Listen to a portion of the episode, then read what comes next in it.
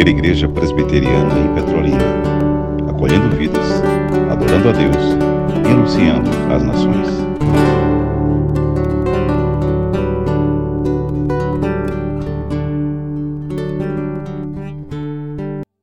Muito bem. Boa noite. Adolescentes jovens, preciosos. Como é bom estarmos aqui neste primeiro bate-papo com o pastor 2023. Parabéns à nossa diretoria pela idealização, com certeza com a orientação aí tanto do nossos, dos nosso, nosso conselheiro como dos nossos cooperadores. Deus seja louvado. Parabéns também pelo tema tão importante. Ciência e fé. E como, é, antes de liberar a Kécia para que os jovens venham aqui e escolham uma pergunta, não é isso? É assim que vai ser? Eu escolherei. Pronto. Vamos ler um texto da palavra do Senhor Deus que ele é muito propício também para o momento, ele é muito. Salmo 19, isso.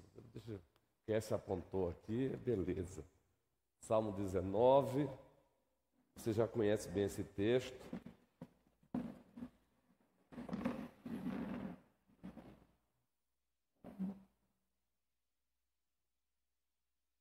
Salmos 19, nós temos aqui nesse salmo clássico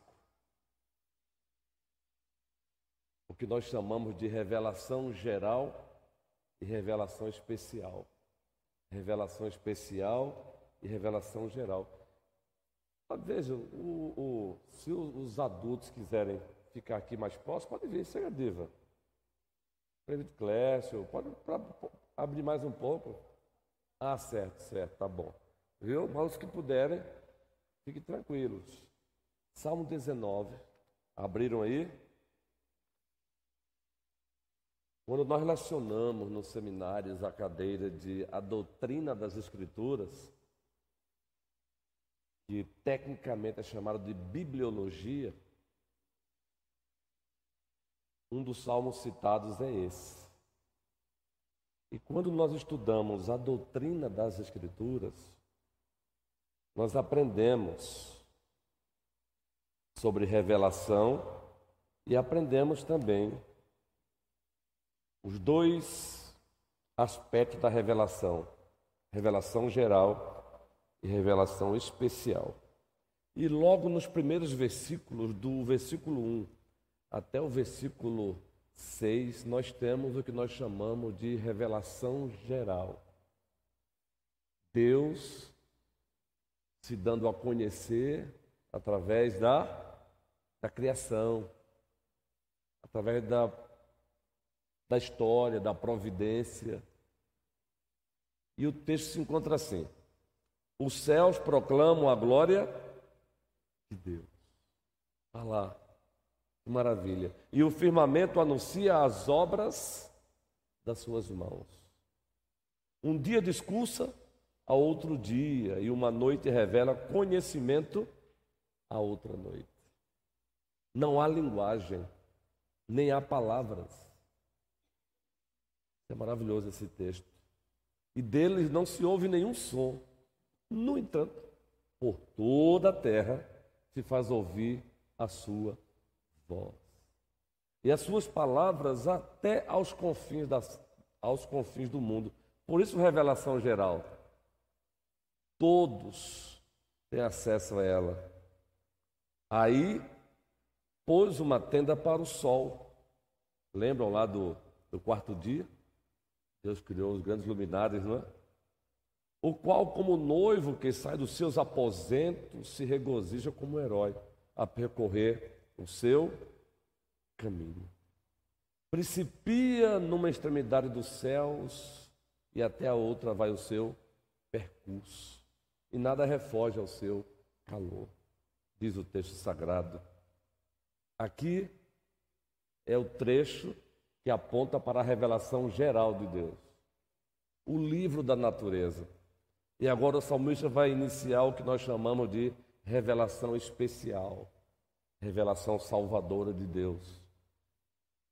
A lei do Senhor é perfeita e restaura a alma. O testemunho do Senhor é fiel e dá sabedoria aos simples. Aqui nós temos paralelismos. O salmista falando da mesma coisa, do mesmo elemento, a palavra de Deus, a vontade de Deus, mas usando linguagens, vocábulos diferentes. A lei do Senhor é perfeita e restaura a alma. O testemunho do Senhor é fiel e dá sabedoria aos simples. Os preceitos do Senhor são retos e alegram o coração. O mandamento do Senhor é puro e ilumina os olhos. O temor do Senhor é límpido e permanece para sempre. Os juízos do Senhor são verdadeiros, Guilherme, e todos igualmente justos. São mais desejáveis do que o ouro, mais do que muito ouro depurado, e são mais doces do que o mel e o destilado dos favos. Além disso, por eles se admoesta o teu servo, em os guardar a grande recompensa. Olha aí, João Pedro, olha aí, Josué. Quem é que possa discernir as próprias faltas? Absolve-me das que me são ocultas. Também da soberba, guarda o teu servo, que ela não me domine. Então serei, Davi, irrepreensível e ficarei livre de grande transgressão. As palavras dos meus lábios e o meditar do meu coração sejam agradáveis na tua presença, Senhor, rocha minha e redentor meu. Esse salmo, ele pode sim nos servir de base para o tema. Ciência e fé. Ciência e fé. E eu quero aqui logo introduzir para poder já escolher. As perguntas estão aqui, essa já, não é? Mas eu quero introduzir aqui um conceito, uma definição bem simples de ciência e fé. E a partir daí vamos caminhar juntos, tá bom? Numa linguagem assim bem simples mesmo, Davi. Se alguém me perguntasse hoje, pastor, é, defina aí. Eu sei que definir ciência ou até fé são assuntos exaustivos, mas bem simples. Observem aí. Enquanto que a fé é o conhecimento que vem de cima para baixo, fé. De cima para baixo. Ciência é o conhecimento de baixo para cima. Bem popular. E esses dois, digamos assim, essas duas formas de conhecer, esses dois caminhos para obter o conhecimento, eles não são inimigos. Eles não são inimigos. Tanto que vem de cima para baixo, onde entra a revelação especial de Deus, Deus se desnudando salvadoramente para nós, mas também o conhecimento que é de, de baixo para cima, a partir da observação do ser humano. Mas não nos esqueçamos, esse ser humano feito à imagem semelhança de Deus. Não é? Por isso que ele é capaz de observar, aliás, se tem algo que é necessário na ciência, é a observação, é o experimento, é a pesquisa. Então, deu para perceber aí de forma bem simples a ciência, fé. Conseguiram aí as canetas aí já? Direitinho? Estou escrevendo perguntas ainda, não é? Deixa vocês terminarem então. Eu quero que vocês gravem essa, essa simples observação. Dá esse tempinho para vocês aí que é importante, porque eu sei que, pelo menos eu, quando eu estou escrevendo alguma coisa, eu, eu acabo saindo do foco aí. Mas pode fazer aí. Isso, Guilherme. Escreva a pergunta aí. Dá tempo. Isso. É bom que vocês façam pergunta mesmo. Está funcionando na caneta aí, Davi? Isso.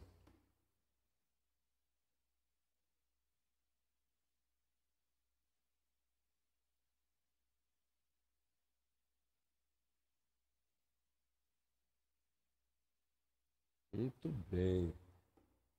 E aí, Rebeca, tudo bem contigo?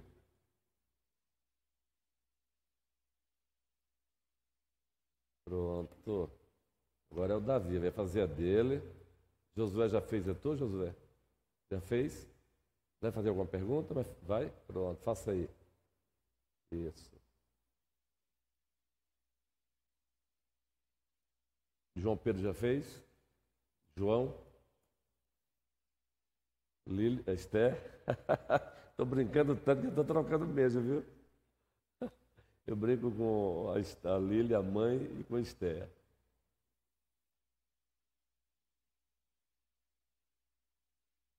Muito bem, Guilherme, é isso aí. Já fez, José? Ah, tá pensando direitinho? Pronto. Mas eu vou esperar que você faça, sabe por quê? Esse processo de você pensar, você pode perder algumas coisas boas aqui. Pode fazer sem pressa. Dá tempo. pode fazer. Cinco minutos aí.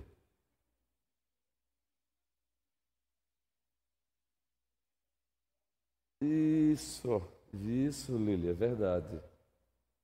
Mas é bom vê-los fazendo isso.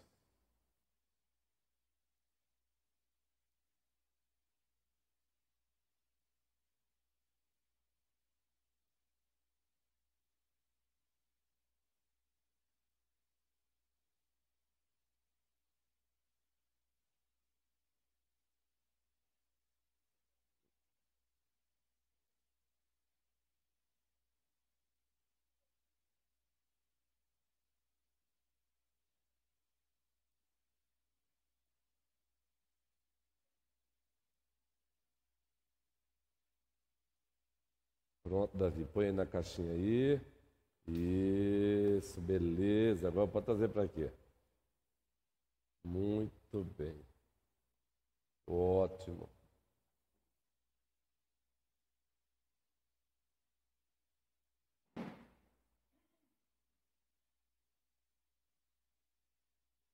Davi, eu vou continuar depois que você voltar, viu? E vou te aguardar aqui.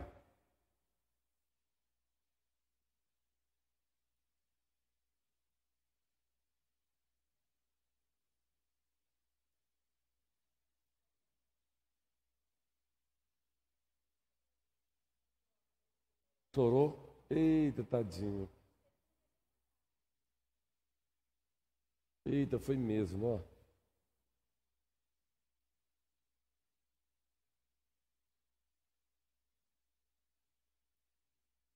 Acontece. Então vejam bem, perceberam aí? Bem simples. Fé, aqui é o, o assunto é conhecimento. A doutrina do conhecimento. A palavra técnica para isso é epistemologia. É, é, é, a ciência que estuda como eu posso conhecer algo. Não é? Então, existe o conhecimento, a nossa fé é o conhecimento que de cima para baixo e a ciência de baixo para cima. Perceberam aí? Fé de cima para baixo ciência de baixo para cima. É o que nós percebemos aqui no Salmo 19. Observe que o salmista diz: Os céus e a terra proclamam a glória de Deus. Ele está salmodiando, mas o, ele, salmo, ele faz esse ato de adoração a Deus, ele faz contemplando.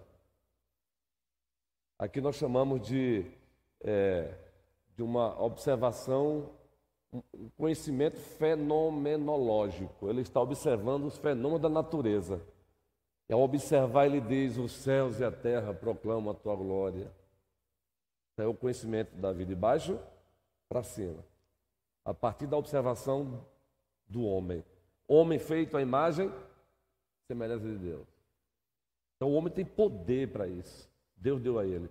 Poder cognitivo.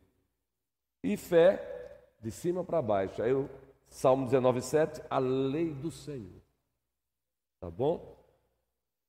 E ainda falando sobre isso, aí para já partir para vocês, quando o assunto é ciência e fé, a história da igreja mostra que quatro posições, quatro posições acabaram se manifestando. Quatro tipos de relacionamento entre ciência e fé. Conflito, número um, não é? é a história mostra isso, que alguns setores da igreja acabou é, olhando para a ciência, a ciência olhando para a fé como se fossem inimigas. Então, um conflito. Nós temos servos de Deus na história da igreja que trilharam esse caminho. Conflito. Entendeu, João? Conflito, ciência e fé.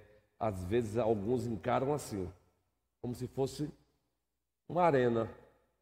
E a ciência tem que demolir a fé, a fé tem que demolir a ciência. Não. Essa não deve ser a nossa posição. Então, conflito. Segunda posição, independência. Não. Ciência lá, a fé aqui, a fé aqui, a ciência lá. Aquele ditado, aquela falazinha assim como que aparentemente boazinha, cada um na sua.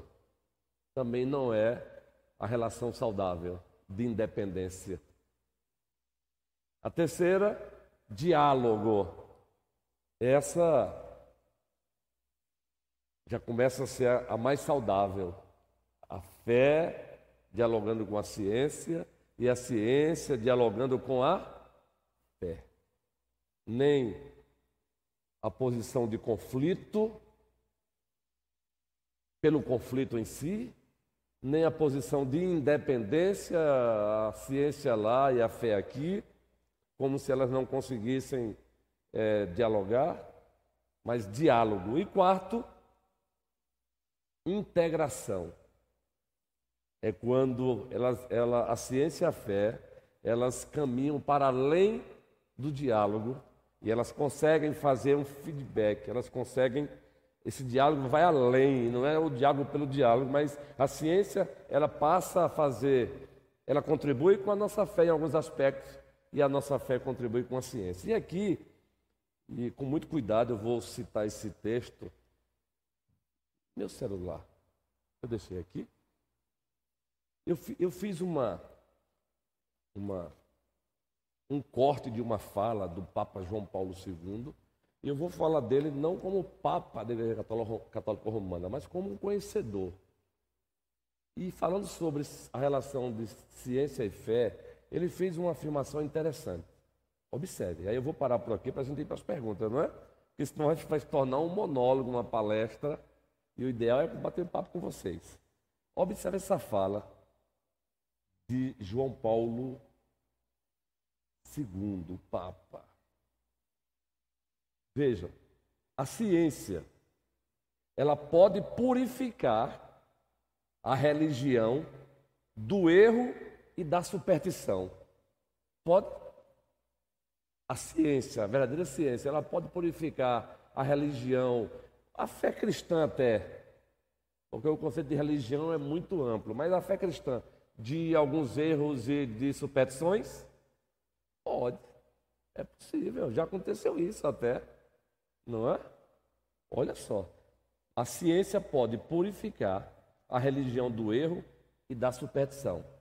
A religião pode purificar a ciência da idolatria e dos falsos absolutos. Olha, interessante, hein?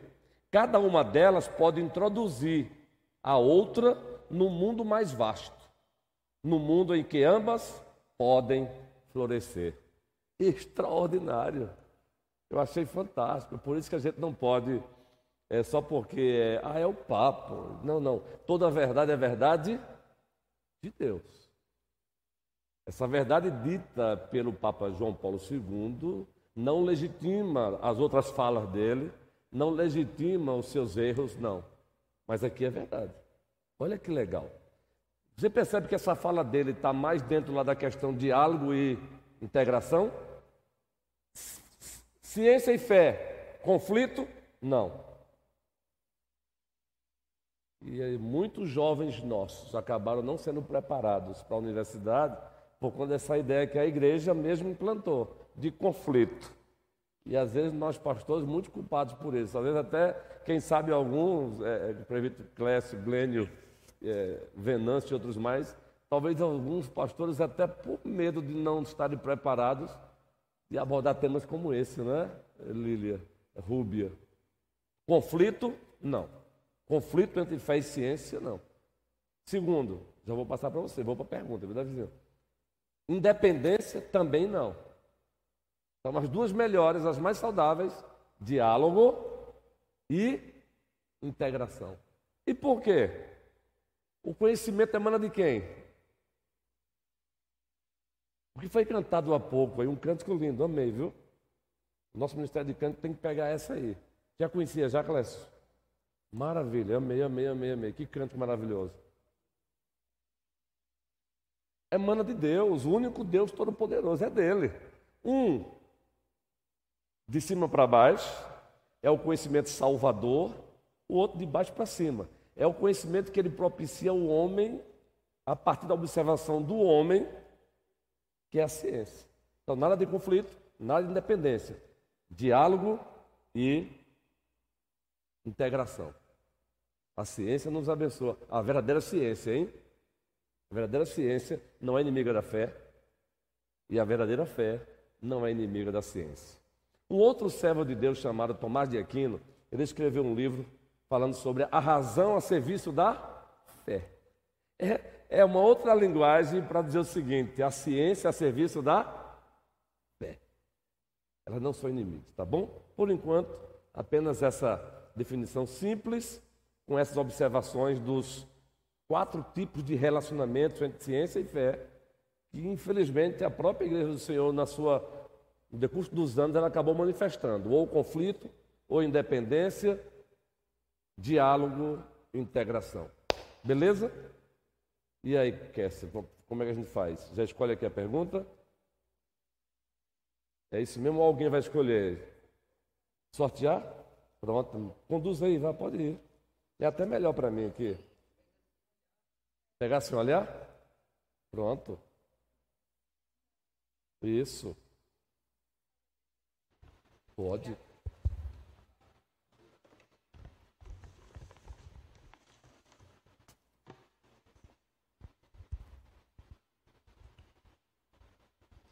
Porque a ciência diz que a Terra tem bilhões de anos, sendo que a Bíblia fala que são poucos mil. Maravilha, olha só, a turminha é boa, guerreiro. É. Como é bom isso, que maravilha. Isso. Porque a ciência diz que a Terra tem bilhões de anos, sendo que a Bíblia fala que são poucos. Veja, Aqui é aquela, aquele famoso conflito de conclusões, não é? De conclusões. Deixa eu narrar aqui um pouquinho o pano de fundo disso aqui, não é? A própria igreja do Senhor, você vai encontrar, nós vamos encontrar pastores, teólogos, acadêmicos, que dizem que o Ion, o dia ali em Gênesis não é um dia de 24 horas. E já tem uma outra ala que fala que Ion, dia ali, são 24 horas, pegando como base, por exemplo, quando Moisés vai falar do Shabat, do dia do Senhor, ele evoca o que? A criação. Não é? Trabalharão, está lá, Êxodo 20, quarto mandamento. Lembra-te de guardar o dia do Senhor, Pois em seis dias fez o Senhor os céus e a terra, e no sétimo dia descansou. Então, veja, na própria igreja existem correntes. E a minha, por exemplo, a minha corrente particular como pastor, a corrente das igrejas reformadas. Seis dias de 24 horas. A ciência, ela faz cálculos ela faz matemáticas. Aí nós temos a ciência que diz que é neutra, veja, o diálogo, o diálogo. A ciência que diz que é neutro, que diz que o mundo tem bilhões de anos, alguns desses cientistas, eles já têm um pressuposto por trás. São ateus. Eles não acreditam que o mundo vê a existência por um ser que criou. Então você tem um evolucionismo. Não é? Ah, não, mas o evolucionismo já é um resultado da ciência, não. Ele não é resultado da ciência, não. E você sabe que Charles Darwin, que aproveitou uma decisão da Inglaterra, das Ilhas Britânicas, que no século XIX quis, mandou um navio viajar à Terra para justamente observar. Quem foi junto desse navio? Charles Darwin. Quem foi Charles Darwin? Justamente. Da teoria da evolução. Depois dessa viagem que durou um, um, um bom tempo, ele chegou à conclusão, de fato, de que o mundo veio à existência por uma evolução. E aí, aquela ideia de que ele percebeu na própria natureza que os mais fracos eram engolidos pelos mais fortes. Entende aí? E ele esquece, se esqueceu que existe na criação uma cadeia alimentar, e ele confundiu a cadeia alimentar com essa ideia. Então, foi a partir de Charles Darwin que essa evolução surgiu.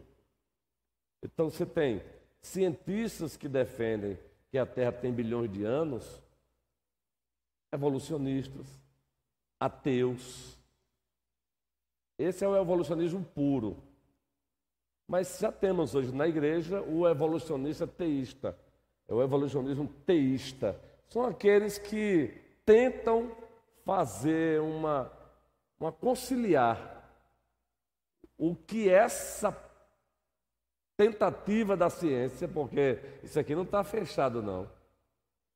Porque se tem cientistas dizendo que a Terra tem bilhões de anos, nós temos também cientistas de peso que dizem que não usando também os mesmos cálculos, as mesmas matemáticas, fazendo a mesma investigação, o mesmo objeto. Então veja, evolucionismo, criacionismo.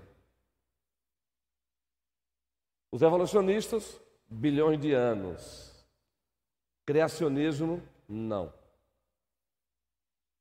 Mas como já dissemos, a tentativa de conciliar, de sair do criacionismo para o evolucionismo, nós temos os cristãos que defendem o evolucionismo teísta. O que é a palavrinha teísta ou teísmo? Já ouviram falar já? Já? Teísmo. Guilherme, Davi, Josué, João Pedro, teísmo. Teísmo. T, com T. T de tatu. Já ouviu falar?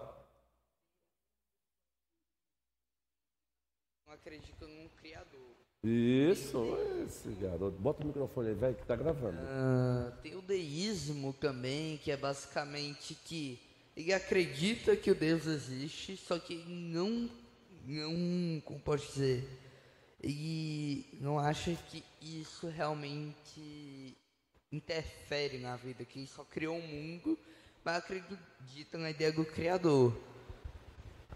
Tem a religião em si, que acredita que Deus existe e que interfere em tudo na vida. Isso. Mas você colocou bem o teísmo. Teísmo é a corrente que diz que existe Deus e esse Deus se relaciona com o que ele criou. Teísmo. Já ouviu, Josué? Colocaste bem, parabéns. Então veja, você tem os criacionistas que defendem que o universo foi criado e você tem os evolucionistas do outro lado, que defendem que não, não, não. Surgiu por uma evolução. E aí, desse lado aí, você vai encontrar a teoria do Big Bang, não é? Uma, uma, uma massa de energia, de repente ela explodiu e tudo mais. Mas aí entre os criacionistas, os evolucionistas, tem ainda os evolucionistas teístas ele diz o seguinte: não, de fato, Deus criou, mas ele quis usar como processo a evolução. Entendeu a pergunta? A ciência, ela é absoluta aqui? Não.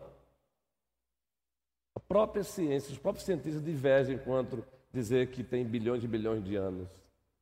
Usando as mesmas observações, as mesmas investigações. Os geólogos se tem geólogo dizendo que a Terra tem bilhões de anos, tem geólogos, geólogo de peso também dizendo que não, que ela não tem bilhões de anos, fazendo os mesmos cálculos. Já ouviram falar em Adalto Lourenço? Fenomenal, Adalto Lourenço, um servo do Senhor, preparadíssimo, entendeu? Então, ô, Kessia, a nossa posição é, veja, Deus criou a terra. Eu creio que, vou colocar como opinião, a terra é jovem e não antiga como Beza. Entendeu? Dialogando com a ciência. A ciência ela trabalha o como. A fé, Josué, ela trabalha o porquê. A ciência trabalha o mecanismo. Por que, que o cientista diz que tem bilhões e bilhões de anos? Porque ele faz um cálculo. Espera aí. Ele pega um fóssil, vocês sabem disso, né? E calcula. A partir daí faz um cálculo. Quantos anos seria necessário para que o, o animal representado por aquele fóssil viesse a existir? Quantos anos seria necessário para que um átomo, uma molécula, pelos cálculos ano-luz, seria necessário? É a partir de um cálculo deles, desses que eles dizem, não, não, não, bilhões e bilhões de anos. Só que eles se esquecem justamente disso. Deus existe. O Criador não precisa de bilhões e bilhões de anos para trazer aquilo que o, olhar fenomenológico diz que precisaria de bilhões e bilhões de anos. Para mim, precisaria bilhões e bilhões de anos, mas para o Criador, não. A Bíblia o apresenta como Deus todo poderoso. Glenn.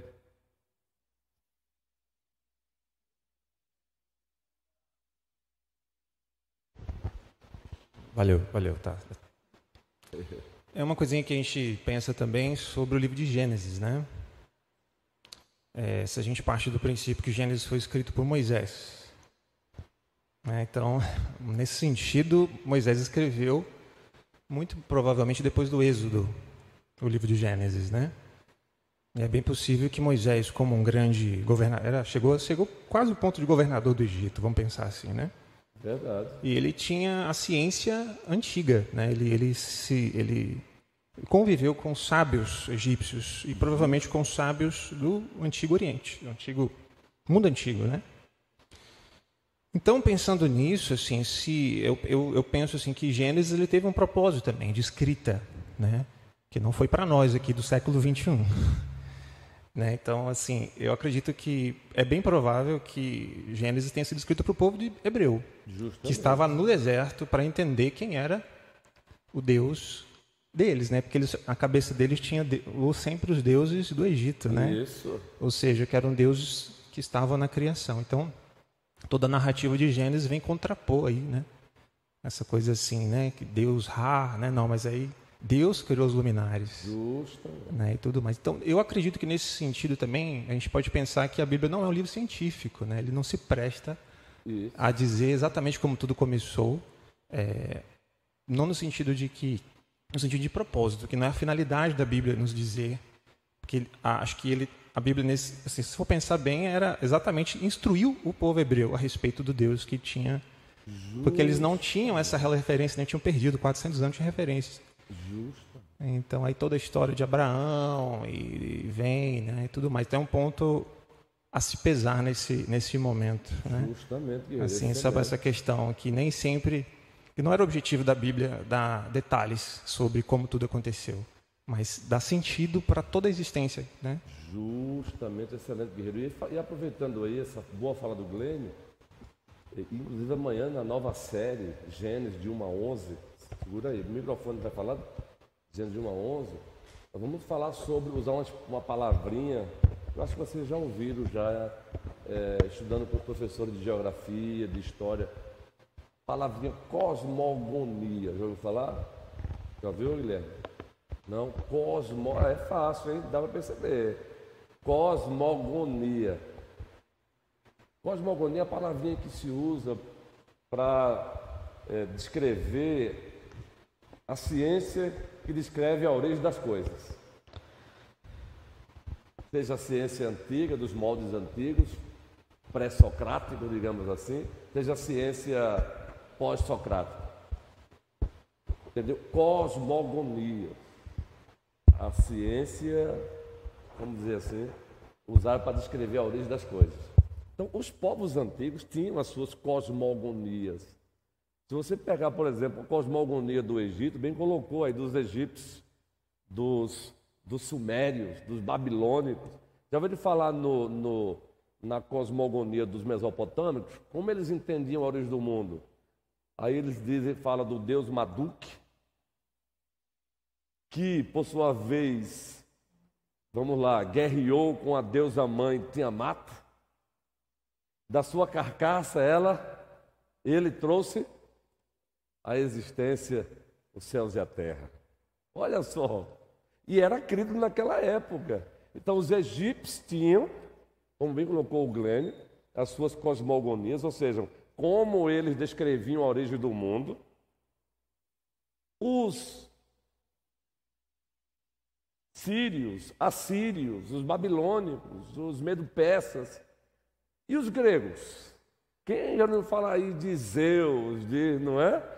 Não é brincadeira não. Hoje parece, hoje parece brincadeira para a gente hoje, mas era assim que eles encaravam a origem do mundo antigamente. Uma briga de deuses, o resultado foi a criação. É só você ver aí essa cosmogonia mesopotâmica, da Mesopotâmia. Marduk, o deus Marduk, briga com a deusa mãe Tiamat, e da sua carcaça ele traz a resistência aos céus e à terra. Em seguida, dos, observe, também daqueles que apoiaram a deusa Tiamat, do sangue dela, digamos assim, traz a existência à humanidade.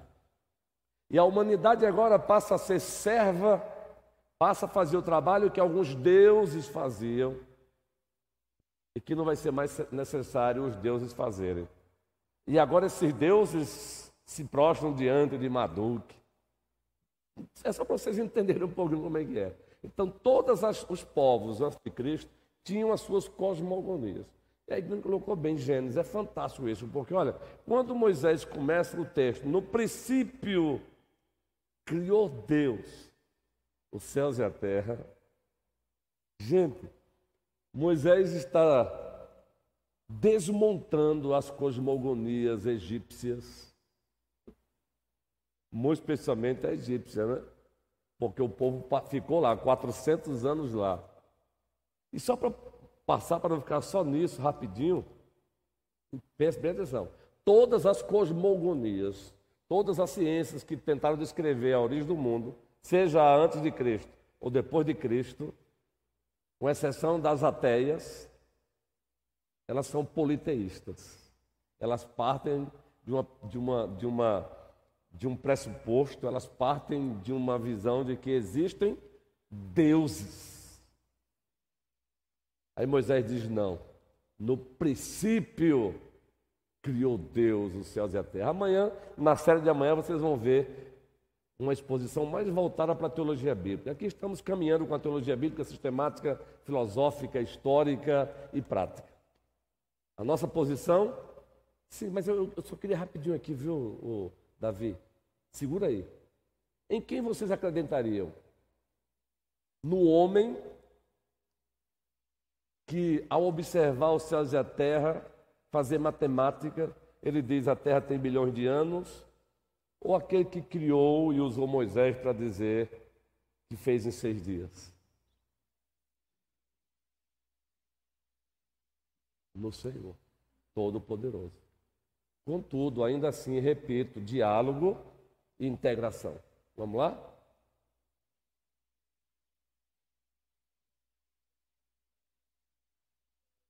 Alô? Ah, Beleza. Ah, uma teoria que eu acho interessante, que até já foi contada em sala, na sala da UPA, é que não é que Deus existe, ele é acima da existência, porque para que um Deus ia precisar ter, depender de algo que ele mesmo criou, que ele mesmo fez? Para que Deus, me ajuda aí, Davi, para que Por, eu, eu, que não entendi. É porque eu, Deus ele não existe porque ele é a própria existência, pois ele criou a existência. Ele é, justamente. É. E, e sobre isso daí, eu acho que eu acredito mais em Moisés, porque ele provou que Deus existia, ele provou. E esse pessoal que fala só mostra números, não mostra realmente algo físico, algo que a gente realmente pode ver. Aí fica meio difícil. Mas sinceramente, uma coisa que eu sei é que a ciência e a religião podem se encontrar num ponto que eles podem conversar entre si. Como exemplo, ambos procuram uma ideia de tentar explicar o mundo, porque a fé vai com a vontade da pessoa de dizer que algo existe e da ciência dos cálculos e do que eles encontram aqui na Terra.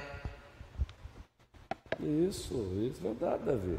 Veja, quem é que exerce fé? Quem é que trilha o caminho, o conhecimento obtido pela fé? Quem é que faz isso? Quem é que usufrui do conhecimento obtido pela fé? Quem é? O ser humano. E quem é que obtém o conhecimento adquirido pela ciência? Observação. Entendeu? Aí você vai para Gênesis, voltando para Gênesis, olha como é fantástico. Por isso não há conflito entre ciência e fé. Aí você vai para Gênesis, está lá. Façamos o homem, a nossa imagem, conforme a nossa semelhança. Entendeu, Davi? Microfone para ficar gravado. Uh, e uma coisa também que eu acho meio bizarra é que a igreja sempre teve, muitas vezes, muitas igrejas, principalmente aquelas mais tradicionais, até a igreja católica, sempre tiveram essa ideia de excluir todo mundo que está de fora, todo mundo afora, sendo que como eles querem trazer a religião deles para o resto do mundo, vocês ficam no mesmo quadradinho, bem pequenininho. A mesma coisa com a ciência, que muitas vezes tenta, principalmente a maioria dos cientistas que eu vejo, muitos são ateus ou agnósticos. E sempre pensam nessa ideia que Deus não existe ou que ele não interfere com a gente. Mas eu, mas sinceramente, eu acho que poderia ter um Deus ou alguma coisa que criou a gente, alguém, porque não dá para uma explosão que veio do nada, não sei de onde, criar um negócio que simplesmente qualquer mudança poderia acabar com tudo. A gente mesmo, sem luz, a gente não ia conseguir viver. Se a gente fosse intangível, a gente também não ia conseguir viver. Sem olhos, ou também sem coração, ou se não, sem coisas do universo, como sem estrelas, sem o Sol, sem a Lua e até com os outros planetas. É, é por isso mesmo. Boa, boa, Davi. Boa, excelente. Vai, tá bom. Obrigado, Davi.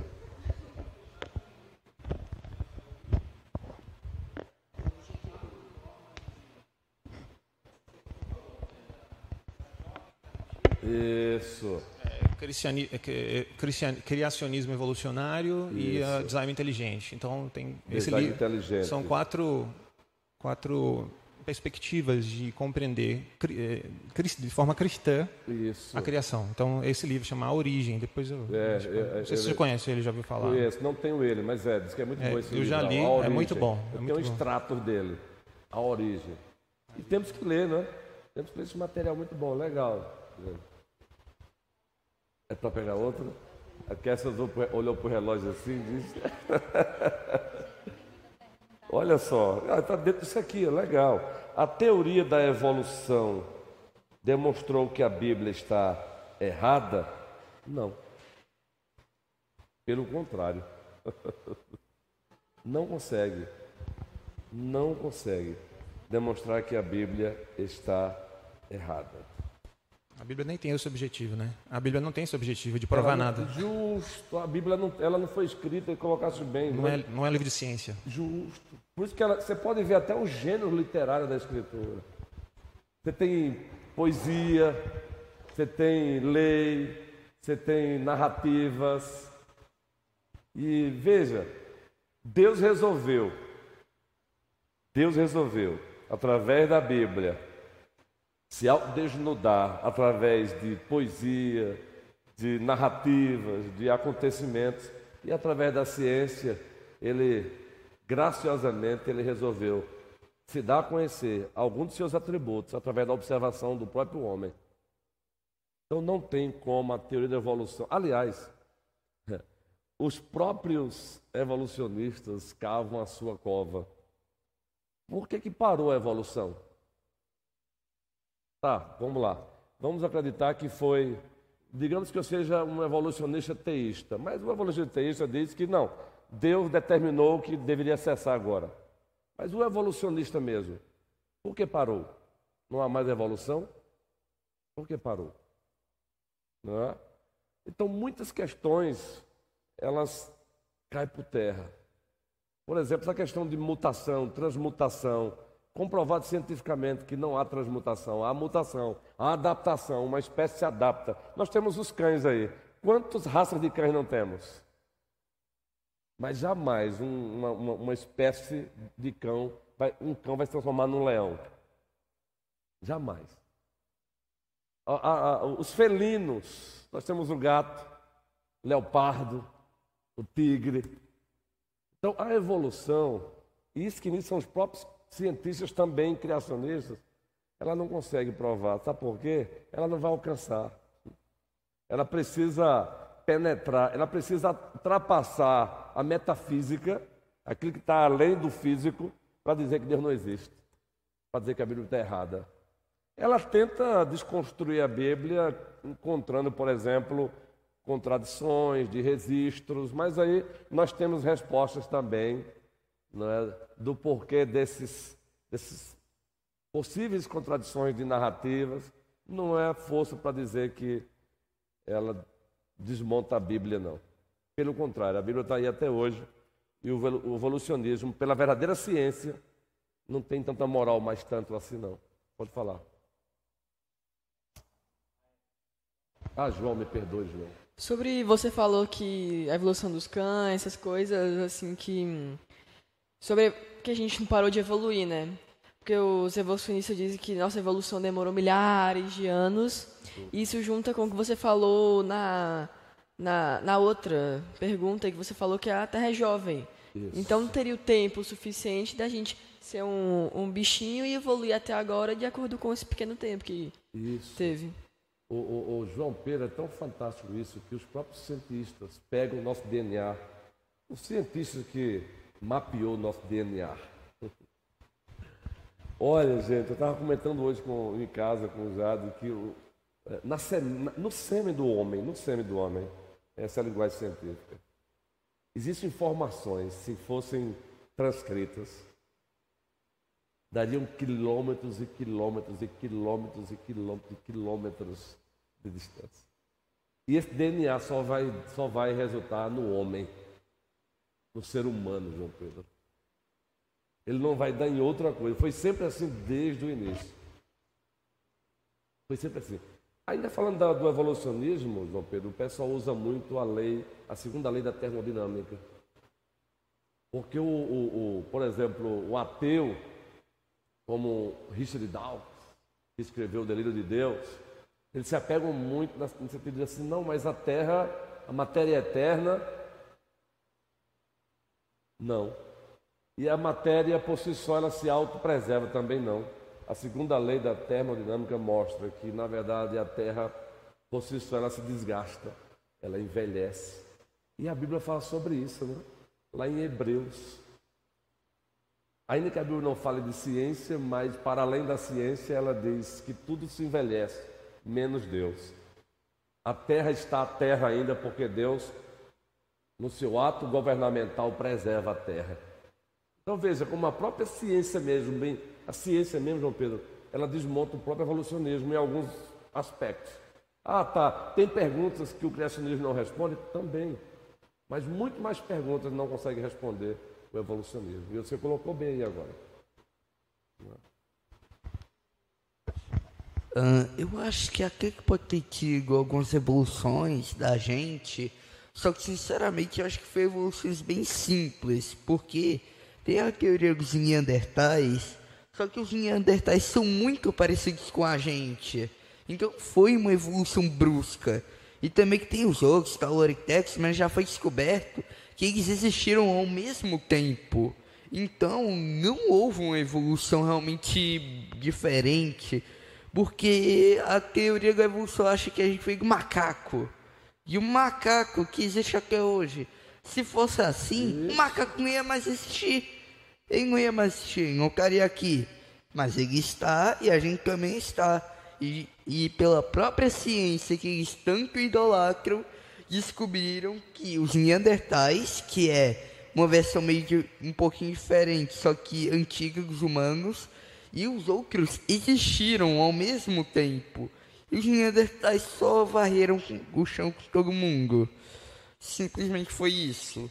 E isso, isso também prova que, que a Terra pode ser jovem e que tudo aconteceu muitas vezes ao mesmo tempo.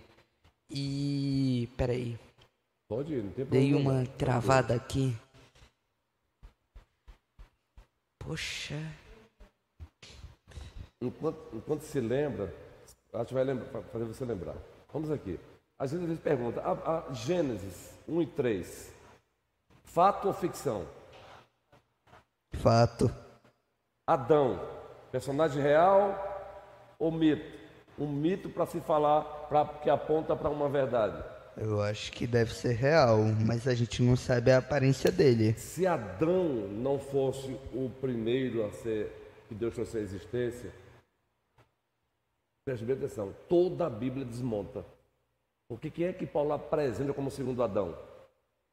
E ele apresenta o segundo Adão tendo como referência de humanidade o primeiro Adão. Aí você agora joga a teoria, a teoria da evolução aí.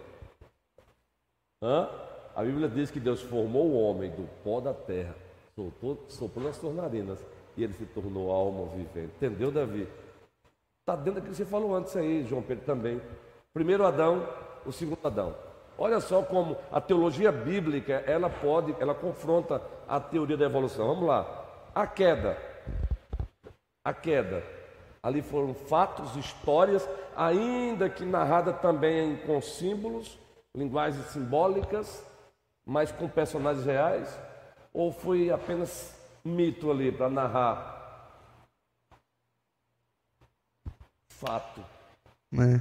Se a queda não foi queda, não tem pecado, se não tem pecado para redenção, os, o plano histórico. Então veja, a própria teologia bíblica ela confronta a teologia, a teologia da evolução.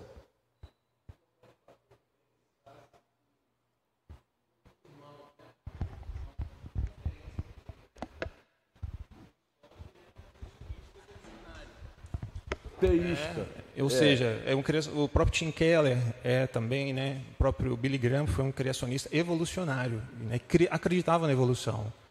Então, assim, é, é, importante dizer que esses irmãos também têm algo a dizer a respeito, Sim. a respeito apesar daquilo. Da, apesar de apesar discordar, de discordar né? Eu acho que é importante também de saber por quê, né? Isso, que eles claro. pensam daquela forma, né? Ah, sendo referências no cristianismo, né?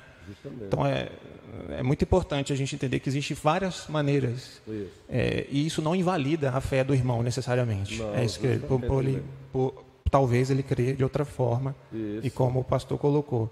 Talvez o irmão vai, não vai acreditar que, que Gênesis 1 foi é, fato, né? Que ele, mas ele, isso não invalida a fé dele necessariamente, porque ele tem razões, tem ele estão buscando. Então assim, acho que é importante a gente pensar nisso também. Isso, muito importante.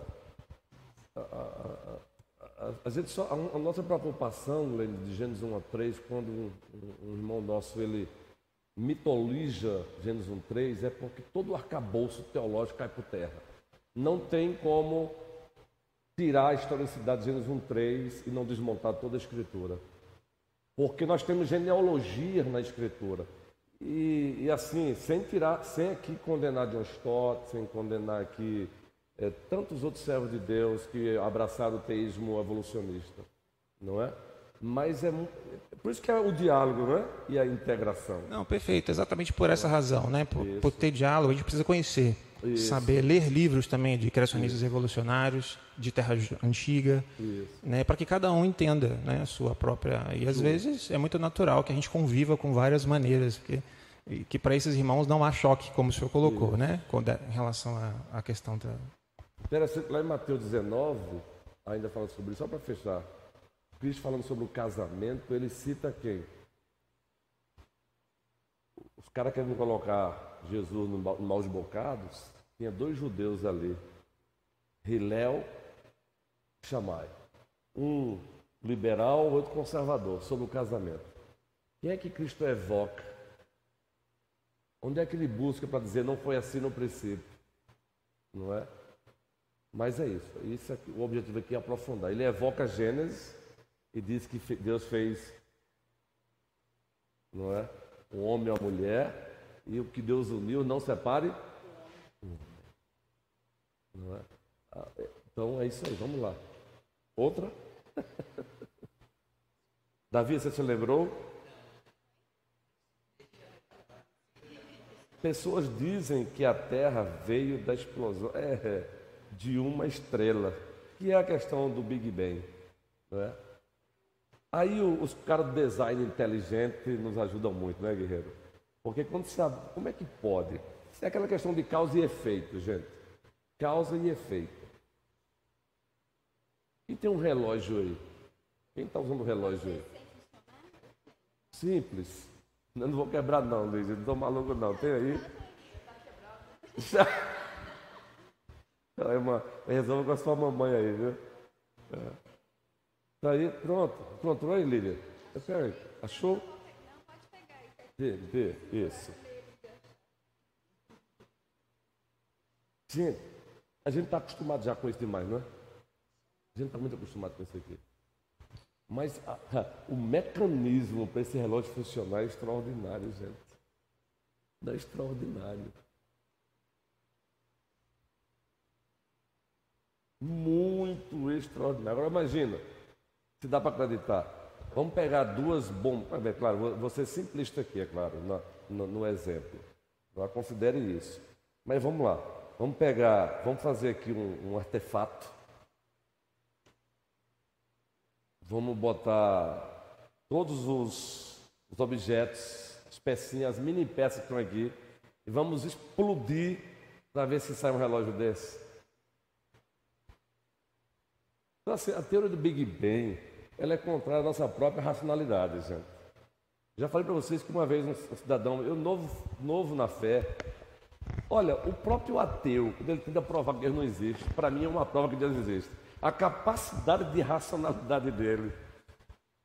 O, o Richard Dawkins mesmo, Deus é um delírio. O Alice McGrath escreveu um livro só respondendo Richard Dawkins. O Alice McGrath é um pastor anglicano. E provavelmente o Alice McGrath é daqueles que defenda que a Terra não é jovem. Mas ele combate e, e assim, com, com respeito. Né? Os anglicanos são eles têm uma classe para responder maravilhosa. A prova está o velhinho de Aristóteles, né? Tem, dá para acreditar que veio de uma bomba isso aqui, de uma explosão, João Pedro? Não dá, gente. Está é, tá comprovado cientificamente, comprovado cientificamente, que se o Sol se distanciar um pouquinho da Terra, acontece o que, Davi? Você? Davi, não, não é só Davi, não, os outros também. Você sabe que cada um tem as suas peculiaridades. Mas Davi ou vai ser filósofo ou vai ser um engenheiro de alguma área aí, meu irmãozinho. Vai ser um professor. Ou cientista político. Isso, professor. Cientista político, meu amigo. Tem adulto por aí que não chega perto dele para conversar sobre alguns assuntos, não, viu? Chegue perto e fique caladinho, se nunca leu.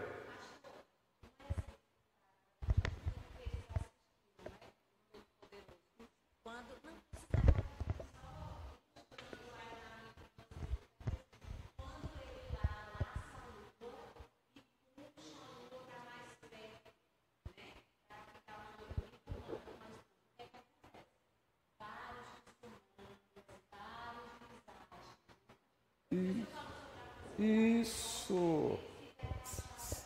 Comprovado, aí, ó, ciência, olha a ciência nos abençoando. Comprovado cientificamente, se a, a, o Sol se distanciar um pouquinho da Terra, todos nós morremos, morreremos o quê? Congelado. Se se aproximar um pouquinho da Terra, todos nós morreremos o quê? Queimados. Gente, quem fez isso? Um Big Bang?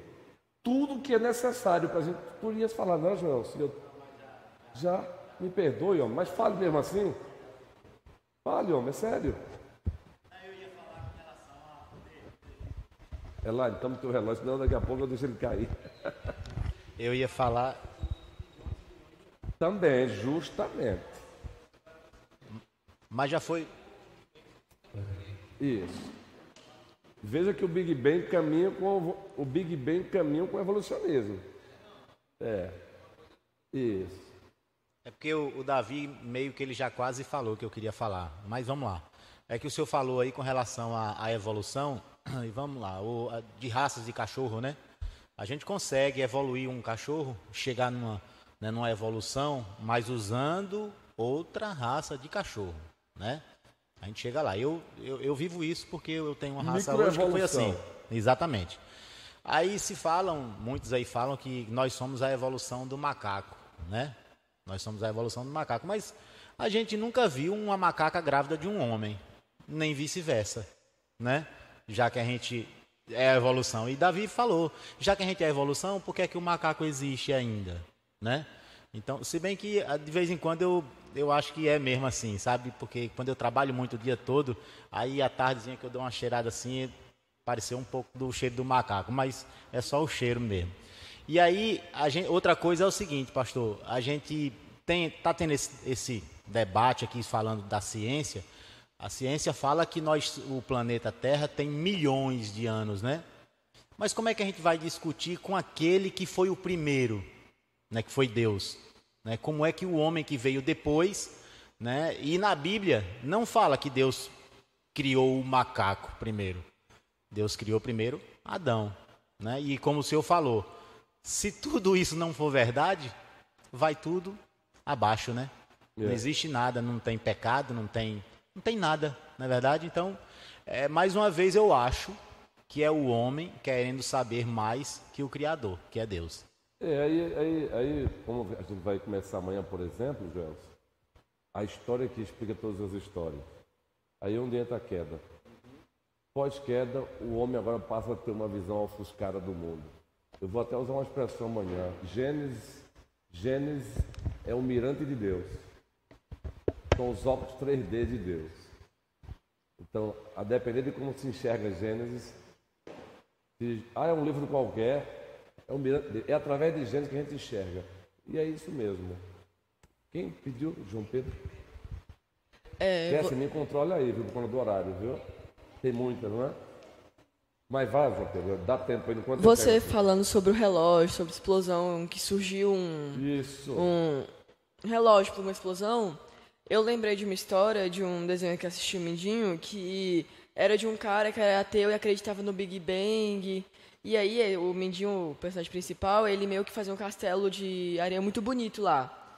Aí o cara vê e pergunta como ele fez o castelo, assim, porque ele achou realmente muito bonito. Aí o Mindinho chegou e falou: Você acreditaria se eu falasse que uma onda veio e fez o castelo? Aí ele falou que não. Aí ele falou: Então pronto, como é que acreditar que o universo Fantástico, foi criado pelo. Pedro, justamente. Então a, a, turma do design inteligente nos abençoou muito nessa área aí, porque não tem como.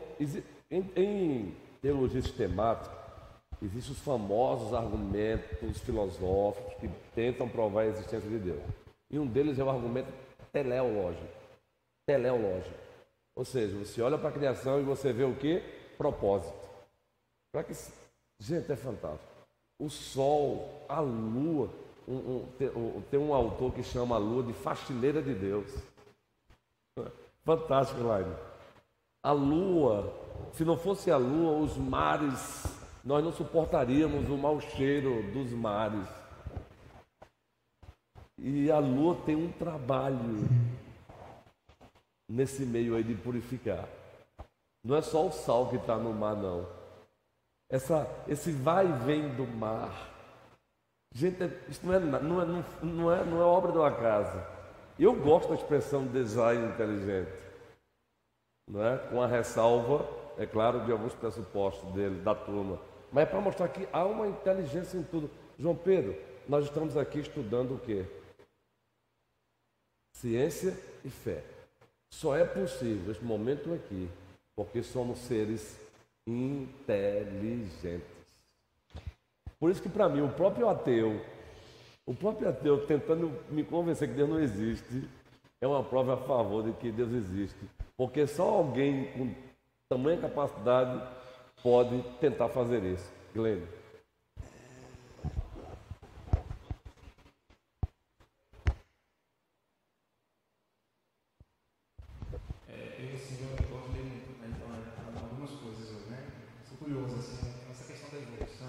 importante a gente entender o que, que a evolução diz sobre essa pergunta né, que todo mundo faz. Né? Se nós viemos do macaco, por que, que tem tantos macacos? Então, eu acho bom a gente não fazer esse comentário com ninguém. Por quê? Porque, segundo a evolução, nós não viemos do, do macaco, nós viemos de uma linha uhum. do macaco. Então, por exemplo, o King Kong, lá, o, o gorila, ele vem de outra linha.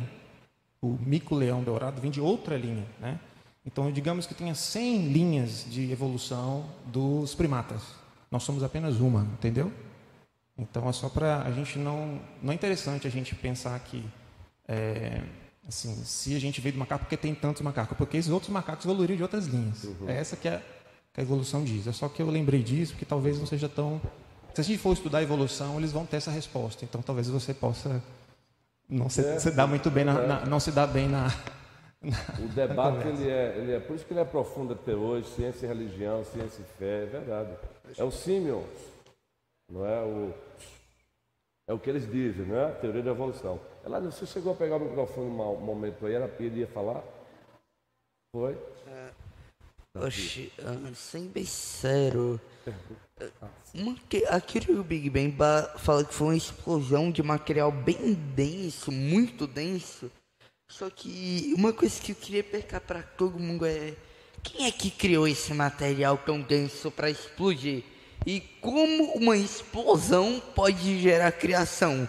Porque da até onde eu sei, da até onde a ciência explicou, a explosão causa destruição, normalmente. E porque criou uma criou alguma coisa. E, sinceramente, esqueci. Não, mas é, só para reforçar você, Davi, a gente, se a gente trilhar a questão do Big Bang, a gente vai cair no que nós chamamos de a busca pela causa infinita. É. A busca pela causa. Ah, a causa foi o Big Bang, mas e essa massa tensa que explodiu? Quem trouxe a existência? Aí, ó. É cíclico. Justamente. É, e também como a explosão ia criar o espaço e tempo, sendo que a própria explosão depende do espaço e tempo para ela poder ser causada. Do tempo, de quanto tempo vai durar a explosão agora, e do espaço de onde vai acontecer. Oxi, que tem que ser assim mesmo, que como o negócio criou tudo, sendo que como ia criar tudo sem que eles a explosão dependia de algo que ela ia criar. A massa precisa de um espaço, isso é verdade. Então. Mas aí, quem existiu? A massa eterna? Quem é eterno? Deus ou a massa? O Deus. Inclusive aquela teoria. Isso, isso é força, mas aquela teoria que já foi falada em sala. E que eu mesmo estou falando que Deus é a própria existência. Ele que criou tudo isso de forma tão perfeita e também que ele, ele se bem quiser, que eu vejo um cientista também fala que ele mesmo pode ter causado o Big Bang, ter causado uma explosão que criasse tudo isso, já que é completamente onipotente. Mas eu não concordo muito com isso, eu prefiro mais a outra Nossa. que ele criou tudo de cada vez. Outra pergunta, é possível que Deus usou o Big Bang para criar o planeta Terra, eu acho que é famoso, né? É, porque eu te falei. Veja, mas veja interessante, é possível? Não é? Fica a pergunta aí, entendeu? É interessante a pergunta aqui por conta da pergunta. É possível que Deus tenha usado? Então veja, a, é, aí entra a questão dos teístas evolucionistas, né? O teísmo evolucionista. Particularmente eu não acredito, mas tem colegas é, acadêmicos cristãos que defendem isso. Vai dar tempo não, todas não. E percebe que algumas são repetições, não é?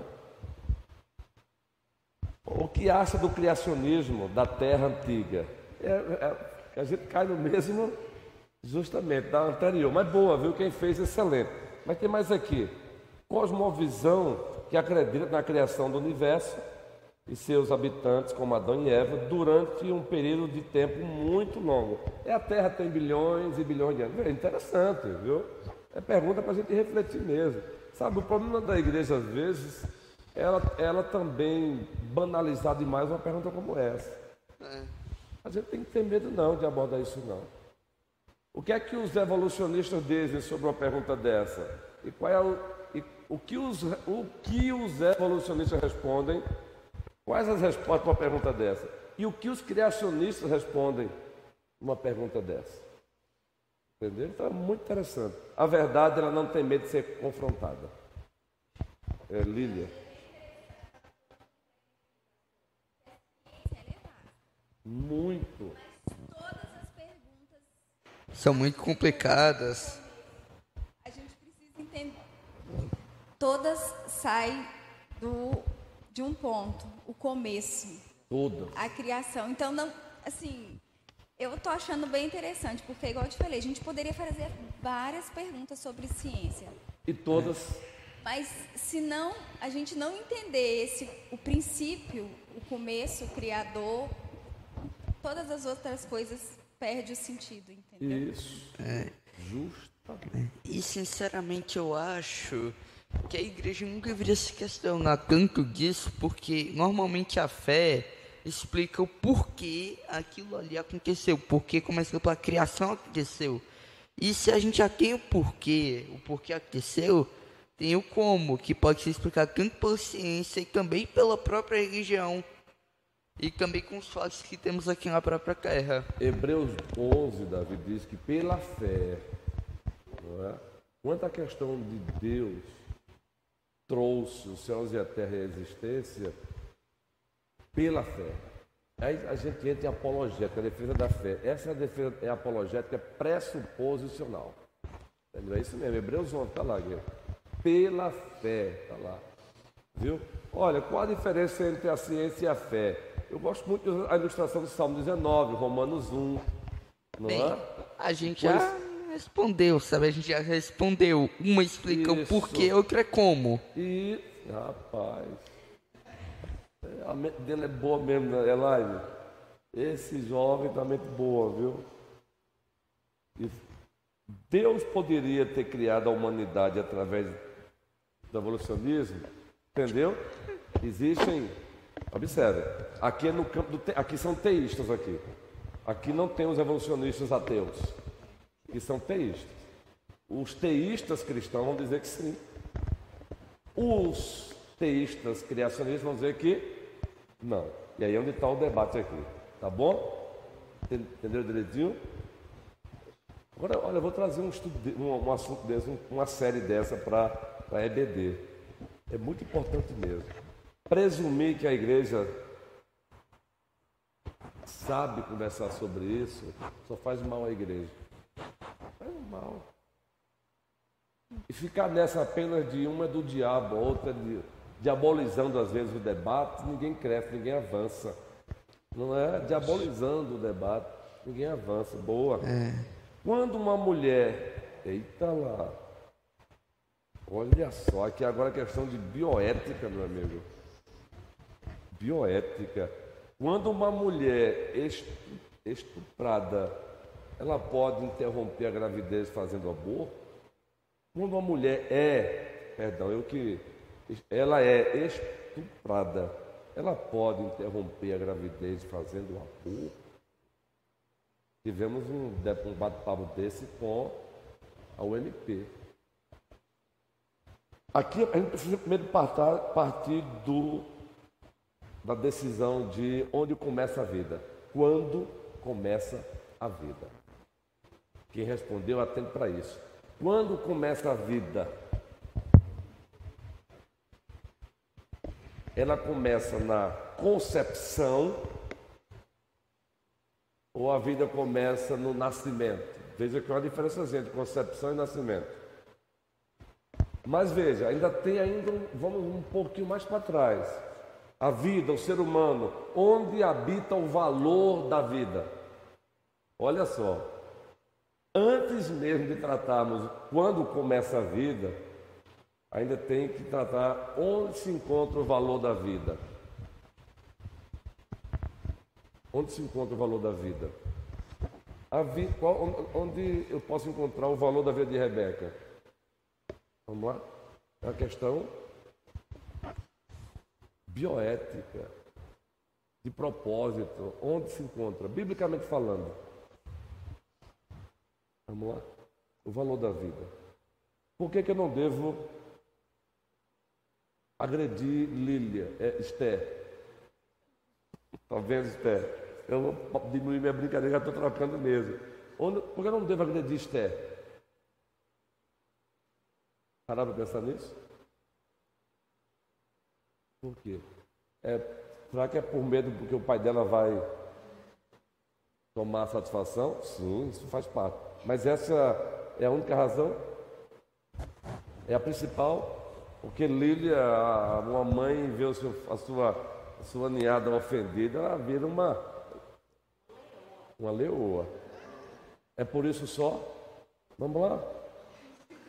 Por quê? O medo das consequências temporais. Que é que diz a Bíblia sobre a, o valor da vida? Onde é que é encontrado? A Bíblia, Gênesis. Vocês sabem disso. Quem tenta aqui citar? E várias vezes citamos aqui já esse texto hoje.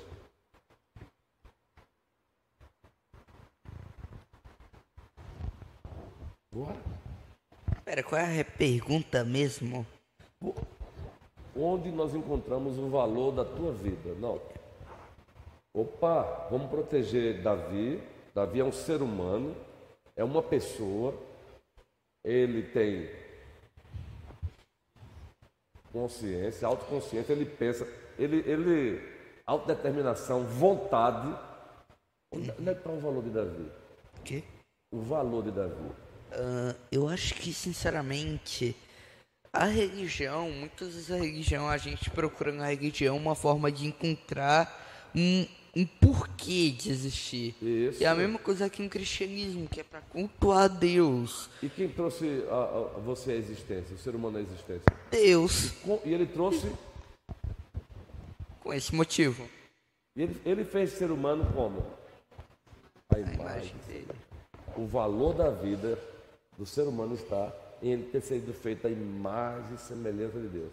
Aí agora a gente parte. Quando começa essa vida que tem esse valor eterno, a imagem e semelhança de Deus? Aliás, é a partir disso que Tiago vai dizer, com a mesma língua, você- com a mesma língua que você louva a Deus, você amaldiçoa o teu irmão, criado à imagem e semelhança de Deus. Olha onde Tiago vai buscar respaldo para dizer: não façam isso.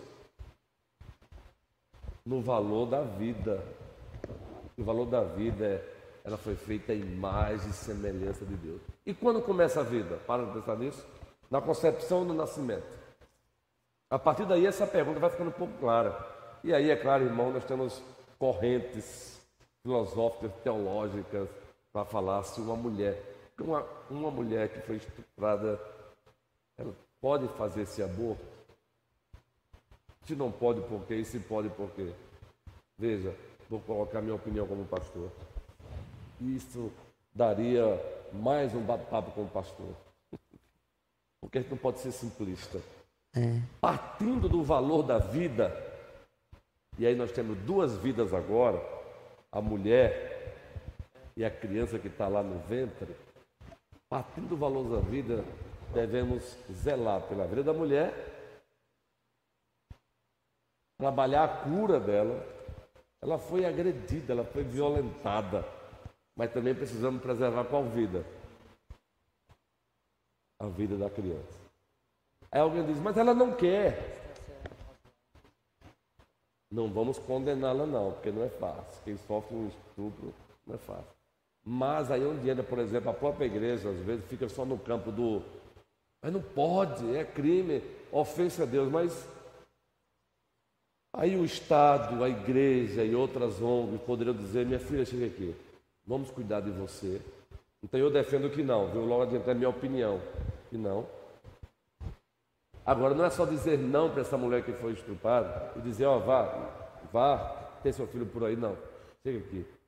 Vamos fazer o seguinte: vamos dar toda assistência a você, psíquica, emocional, moral, financeira, econômica, dependendo da situação dela. Até você, esse, esse bebê nascer. E como você não quer, você vai dar para doação. A gente vai fazer com que essa criança chegue nas mãos de um casal que deseja. Então, veja, não é, tão- não é só dizer para a mulher que passou, que sofreu essa agressão, dizer, não, tem que ter, porque tem que ter, é um absurdo, porque tal. O problema da igreja é a resposta unilateral, é a resposta simplista, às vezes oriunda de um deísmo farisaico. Deísmo farisaico, entendeu, Davi? Deísmo. Nós que cremos no teísmo, no Deus que existe e intervém, às vezes a nossa prática, a nossa relação com o outro é deísta. Estamos mais preocupados com o moralismo do que com o próprio, com o próprio Deus mandar de fazer. Então, a minha opinião, como pastor de tradição bíblica reformada, não. Mas não é um não. Se, justamente. Pastor, ele foi um membro da igreja. Imagina, quem está de longe é fácil, né? Pastor, foi uma, uma jovem da igreja. Pastor, essa jovem não tem condição. E aí, vamos fazer o quê, pastor? Ela quer abortar. Vamos, primeiro vamos acolhê-la. Vamos abraçá-la. Vamos tentar ser para ela a terapia de Deus na vida dela. E vamos tentar salvar os dois. A jovem que foi violentada, salvar aquela vida e o valor dela está em, ela foi feita em mais. Nós cremos que a vida começa na concepção, é na concepção.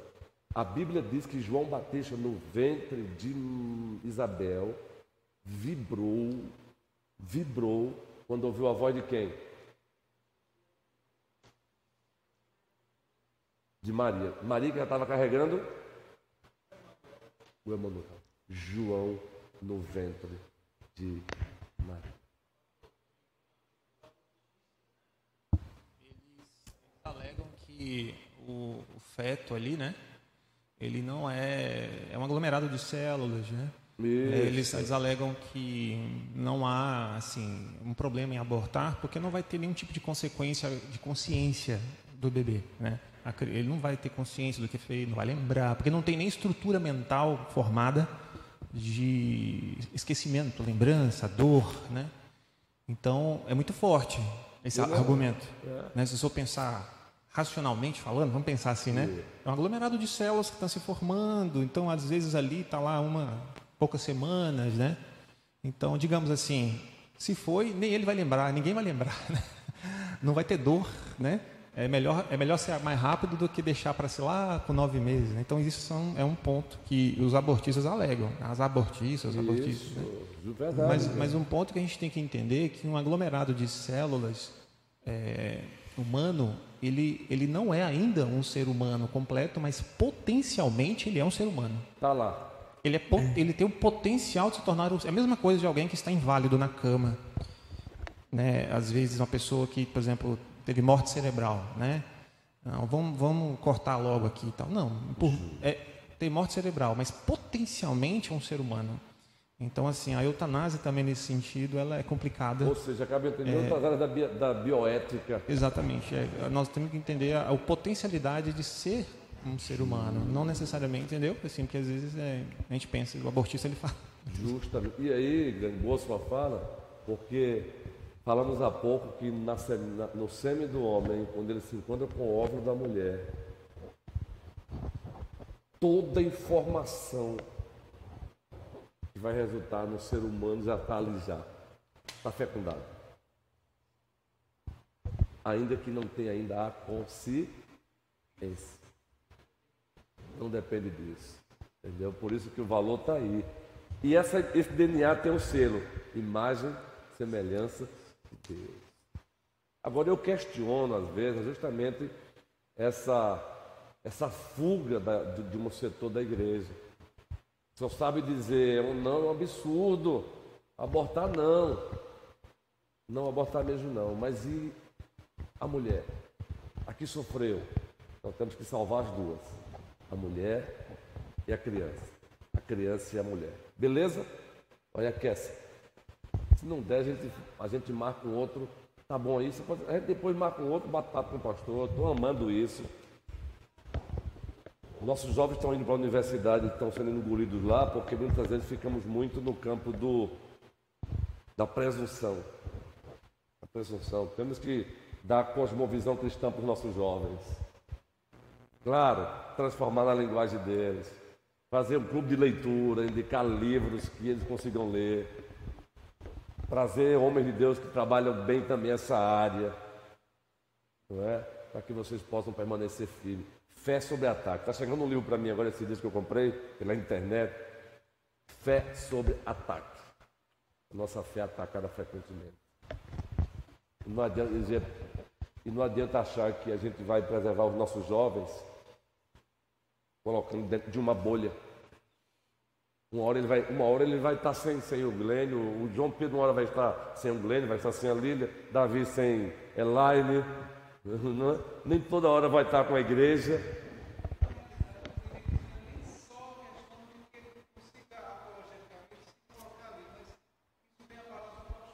Isso, e é, e é o mais grave. Posso até não saber me colocar no debate, mas eu tenho convicção para mim suficiente de que a minha verdade é a verdade de Deus. Isso. Então eu vou encerrar com essa, viu, Kessia? Aí a gente pode guardar essas aqui. Aí você vê depois aí com a diretoria, é, vê depois com o conselheiro, os cooperadores, a gente pode marcar, olha, eu amei isso aqui. Eu acho que a gente não deve ter medo desses assuntos, a gente tem que aprofundar mesmo. Fazer um congresso, trazer o Emílio Garofo aqui. E é, é verdade, a gente tem que pensar alto, trazer, trazer gente boa aí nessa área, trazer gente boa para abordar esse assunto, trazer um, um Adalto Lourenço aí, eita, pastor, tá sonhando grande demais, não é verdade. Ah, uma coisa também, eu fui lá no Conselho Cristão, eu aproveitei e comprei uns livros assim, que eu acho bem interessante. É o espetáculo. É. Meu Deus, pô. Eles se entendem. É- é o que, que- foi mesmo? É, Aí ela saiu. é, é que um livro que eu acho interessante que é o espetáculo Como o Cristão está na época da mídia. E na verdade eu gosto muito desses livros que chega a esse questionamento. Como tá tal coisa em, alguma, em algum lugar. Como exemplo que eu creio que é Jesus Cristo é vermelho, que é como o cristão sobreviveu na China, na, China, na ditadura China, que tá até agora nesse caso. Eu acho interessante esse tipo de negócio. Mas ok, eu não vou me alongar mais porque também já é quase nove. Não, aí já pode ser ó, futuros aí. Fé e política. Aqui é fé e ciência. Fé e política. E sem paixões, sabe? Sem paixões. É, o- é a ideia da gente é, crescer na fé, fortalecer nossa fé, para a gente é, fazer a verdadeira apologética. Ô, Kess, a última aqui. Por que Deus não permite os homens criarem cura para todas as doenças? Bem, eu acho que sinceramente é porque se existisse, existisse cura para tudo, basicamente ia dizer que a gente era perfeitos fisicamente e também porque para que a gente ia ter todas as curas de tudo, sendo que a humanidade também precisa morrer. E tem cura para tudo, e se eu também praticamente ia uma hora encontrar a cura pra morte. E a gente não pode chegar a esse ponto, porque as pessoas precisam viver e morrer. É um básico. Porque eu não boto esse pagar reprodução, porque não são todos que fazem isso. Mas a gente precisa viver e morrer. Isso é o básico que tem que existir. E sempre foi assim, porque sempre se tudo mantivesse vivo, a gente estaria agora hoje. E também estaria muitos problemas. Até um jogo que eu acho interessante que é Death's Door. Os monstros, por causa da imortalidade, acabavam crescendo tanto, crescendo tanto, tanto, que a Terra não tinha mais espaço para nada, o universo não tinha mais espaço para nada, e a morte começou a ter que existir em formato de um corvo. É, bem interessante isso, Você mas... está descrevendo uma ideia que é colocada, né, Davi? Você sabe que não é essa é a razão não, do porquê não, porque se não vai encher demais a terra e não vai sobrar comida para ninguém, não é? É, é, Existe essa ideia mesmo por aí, mas você sabe que não é por conta disso não. Quer falar, Rebeca? Isso. Eu acho que não existem cura para todas as doenças, porque o ser humano costuma recorrer a Deus, principalmente quando está passando por alguma dificuldade ou alguma doença. Então, se existissem cura para todas as doenças, seria uma razão a menos para que o ser humano buscasse a Deus para alguma coisa com muita fé. Então a gente tem vários relatos de pessoas que buscaram a Deus com muita fé por causa de alguma doença que aconteceu e acabaram se arrependendo depois. Então eu acho que as doenças também são uma parte bem importante da nossa vida. Isso, não é a única resposta, Rebeca, que é muito amplo, não é? Mas em, algumas, em alguns, alguns contextos também é isso. Eu vou pegar um gancho com uma fala de John Piper. Ele fez uma pergunta naquele livro Pastores e Mestres, Mestres de Pastores. Por que, é que existem textos difíceis na Escritura? Por que Deus não deixou tudo mais fácil? E de fato, tem texto na Escritura, o próprio Pedro, né? Fazendo referência a Paulo. Aí John Piper disse assim: Eu admiro demais John Piper. Para mim, é aquele calvinista que fala do calvinismo com alegria. É como o Heber Campos Júnior aqui no Brasil. Tem uns calvinistas carrancudos, não é? é parece que para ser calvinista tem que ser carrancudo, tem que. É. John Piper disse assim: Deus é soberano. Se tudo tivesse clarinho, mesmo não estando claro, o, o homem tende a viver uma, uma vida de independência dele. Imagina que tivesse tudo clarinho, não buscaria ele. Então é justamente, ele chama de uma santa humilhação. Os textos difíceis estão ali por propósito mesmo de Deus. E é justamente pegando aqui um gancho para que não se soberbeça, para que o homem o busque. Assim é a questão da cura. Só pegando um gancho, não estou dando uma única. Essa é a resposta, mas ela está dentro da resposta maior. Entendeu? Em escatologia nós falamos a questão do já e do ainda não. Então entre o já e o ainda não tem aí essa, esse, esse espaço aí. A, a graça comum de Deus também. Ora, nós temos já curas para algumas doenças. Quem fez isso? Deus. Em teologia, quando falamos de milagres, nós falamos também que Deus ele faz milagres ainda hoje. É um outro debate, porque tem reformados que não acreditam mais em milagres hoje. Mas eu, eu particularmente acredito. Deus pode fazer um milagre usando meios ou sem meios. Não é porque ele não cura todo mundo. Não é? Por que, que Cristo lá no tanque de Betesda apenas curou apenas um e não todos? Tem propósito aí, com certeza. Existe porquês aí, com certeza. Mas para a gente não cair aqui no erro de dar respostas simplistas, algumas respostas não teremos do lado de cá. Deuteronômio 29 diz, bem, bem, eu daria outras respostas aqui, mas o tempo não nos é propício. Porque tem que estar no, no plano histórico redentivo de Deus, Percebe que as igrejas neopentecostais prometem cura para todos aqui e agora? Mas Deus prometeu cura para todos aqui e agora? Não. Deus prometeu uma cura absoluta, no ainda não, quando Cristo voltar. E o Apocalipse, diz que ele enxugará dos nossos olhos toda lágrima. Então Deus tem propósito, porque que ele não deixa o homem? Porque que ele não propicia a cura para todas as doenças? Ele tem propósito para isso. É a mesma coisa que vamos falar amanhã. Provações. A rota do amadurecimento cristão. Não poderia viver a vida cristã sem provações, mas Deus designou e faz parte da rota do amadurecimento as provações. E o texto que eu ia citar é Deuteronômio: As coisas encobertas pertencem ao Senhor nosso Deus, as reveladas é como se você perguntasse assim: Deus sabia que Adão ia cair? Claro. Mas ele consentiu com a queda. É porque Deus deixou. Então existe, olha, na teologia existem mistérios. É como dizem os teólogos antigos, sobre a Trindade, por exemplo. Tente entendê-la exaustivamente, você vai enlouquecer. Negue-a e você vai para a perdição. Tente, entender exaustivamente a doutrina da Trindade e você vai ficar louco. É como você perguntar assim, e antes da criação dos céus e da terra? Oh, os apologetas discutem isso, peraí. E antes, antes, antes, antes dos céus e da terra?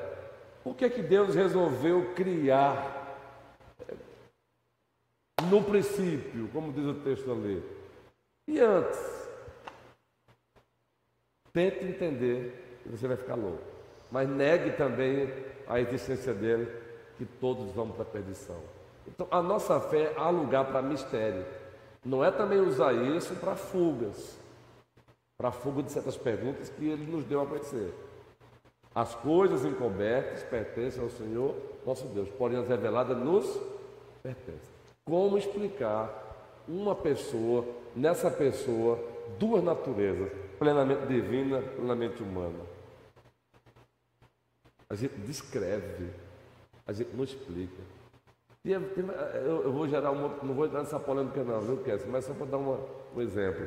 Por conta disso, tem até um cântico aí que em sala de aula, debate pesado. Naquele preto no branco, como é que é? Né? Isso, ninguém explica, Deus. E eu ouvi colegas meus se degladiando por causa dessa frase, ninguém explica Deus. Eu não vou nem abordar o, o, o, a composição toda, ninguém explica Deus. Só essa frasezinha aí, o que, é que vocês acham?